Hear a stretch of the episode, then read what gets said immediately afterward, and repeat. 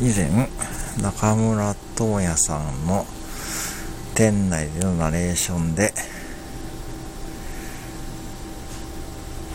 狭間匠役っていうのを狭間寛平っていう風に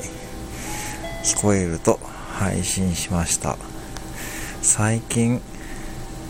この声温めますかの新商品が売れなくなっていたので本当に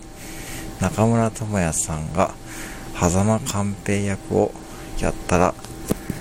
売れると思います。とや